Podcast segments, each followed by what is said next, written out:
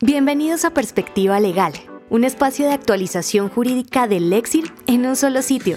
Escucha el análisis jurídico y los puntos de vista de abogados expertos en las diferentes ramas del derecho. Latinoamérica, Colombia, Argentina, Chile, Perú y México. Bienvenidos a un nuevo podcast del Lexir, en Perspectiva Legal. El tema del día de hoy es Clearance, una necesidad para la elaboración de cualquier obra audiovisual ¿Qué omiten las productoras? De Natalia Nieto Hernández. Empecemos.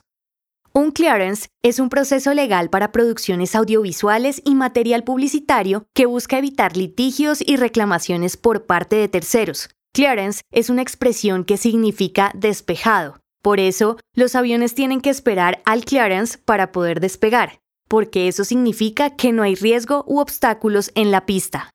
Lo mismo pasa en las obras audiovisuales. Una producción quiere usar un elemento relevante que posiblemente vulnerará derechos de terceros y por ende la producción debe verificar si es seguro de usar o no el elemento, es decir, el cleared por parte del experto. Un clearance no busca identificar quién tiene el derecho, lo que se busca determinar es si se puede usar o no sin riesgo a recibir un reclamo.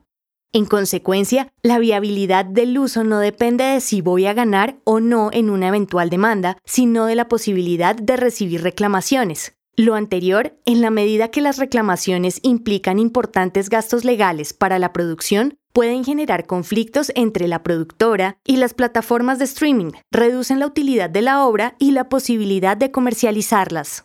La importancia del clearance viene de tres aspectos principales. Primero, Pólizas de errores y omisiones, E y O. Segundo, medidas que impiden la divulgación o reproducción de la obra. Y tercero, las reclamaciones. En el mundo del entretenimiento existen las pólizas de E O que son fundamentales para vender cualquier tipo de producción a plataformas digitales, canales, entre otros. Para adquirir una póliza de responsabilidad civil sobre la producción es necesario tener un certificado de clearance que solo se emite una vez se termine con toda la revisión. Estas pólizas protegen a las producciones contra posibles demandas por infracciones de derechos de propiedad intelectual, por uso de derechos de imagen o incluso denuncias penales por injuria, por calumnia, entre otros. Y en consecuencia, las producciones que no cuenten con una póliza de EIO muchas veces no podrán venderse a grandes plataformas de streaming, dado que las reclamaciones de terceros generan costo y eso hace que la producción sea menos rentable, cosa que ninguna plataforma de streaming o ningún canal está dispuesto a soportar. Ahora, los costos que las reclamaciones o demandas representan no son el único riesgo, dado que también es posible que se le impongan medidas a la producción que limitan la divulgación o reproducción de la obra por vulnerar derechos de terceros.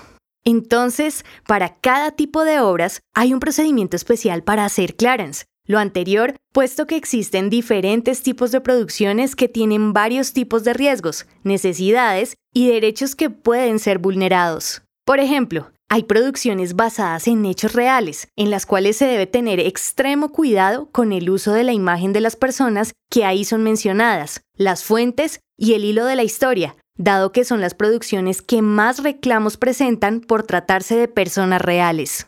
Ahora, sobre los documentales, es de vital importancia evaluar las imágenes y videos que en ellas se presentan, dado que, al ser documental, el riesgo incrementa al mostrar personas o elementos que no deberían aparecer por más de cierto tiempo o no aparecer del todo. También hay obras de comedia o sátira que si bien tienen un riesgo, la jurisprudencia ha resaltado que en este tipo de obras la libertad de expresión prepondera. No obstante, también recibe reclamaciones, puesto que muchas veces también menciona hechos reales, los cuales incluso exagera, por lo que es importante saber que las obras con críticas implícitas están permitidas siempre y cuando se note la preponderancia del contenido artístico, es decir, que se logre ver claramente que es una opinión a modo de sátira o crítica. Ahora sobre las producciones de ficción, si bien son las menos reclamadas, se debe igualmente manejar con mucho cuidado todos los elementos que tienen incorporados para que, de igual forma, no infrinjan derechos de propiedad intelectual, entre otros. El clearance es necesario hacerlo desde el inicio de una producción para no presentar retrocesos de ningún sentido cuando se incorporen los expertos en clearance. Muchas veces las producciones no contemplan este budget creyendo que la plataforma aliada les prestará ese servicio, pero lo cierto es que siempre se debe reservar una parte del presupuesto para el clearance. Como lo dijimos, hay varios tipos de series. En términos de clearance, las clasificamos en obras basadas en la vida real, documentales, obras de ficción y obras de comedia. En las obras de comedia y basadas en la vida real, se recomienda hacer un pre-clearance para que los artistas sepan los parámetros a tener en cuenta antes de desarrollar el script. Muchas veces los autores comienzan la redacción sin tener en cuenta los derechos de terceros, lo que implica hacer modificaciones o pagar para poder mantener el guion sin alteraciones. Por lo anterior, un pre-clearance lo que hace es generar herramientas para que los guionistas puedan plasmar sus ideas en los guiones sin que la creatividad se vea limitada o afectada en el proceso de clearance y a su vez no afecte derechos de terceros. Natalia Nieto Hernández es abogada de la Universidad del Rosario 2019, Bogotá, Colombia, becada cinco semestres por su promedio sobresaliente y galardonada con el Premio a la Excelencia Carlos Alzate por su sobresaliente labor en consultorio jurídico en 2018. Adicionalmente, se graduó con méritos y doble profundización en Derecho Comercial y Penal.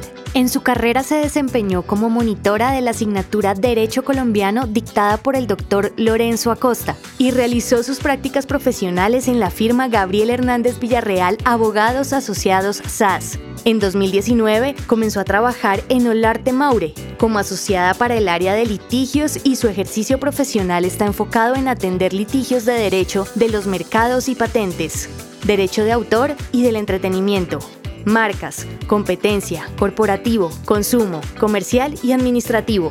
Su prevención y proyección de Clarence como un escenario pre-litigios asociado al derecho del entretenimiento, contratación estatal, litigios, procedimientos administrativos, derecho laboral y migratorio. Agradecemos por habernos acompañado en esta oportunidad. Los invitamos a que nos sigan en nuestras redes sociales y escuchen semanalmente los temas jurídicos más sonados y discutidos por los mejores abogados de Latinoamérica y el mundo. Perspectiva Legal del Exir, una marca de Legal Solutions Group Colombia.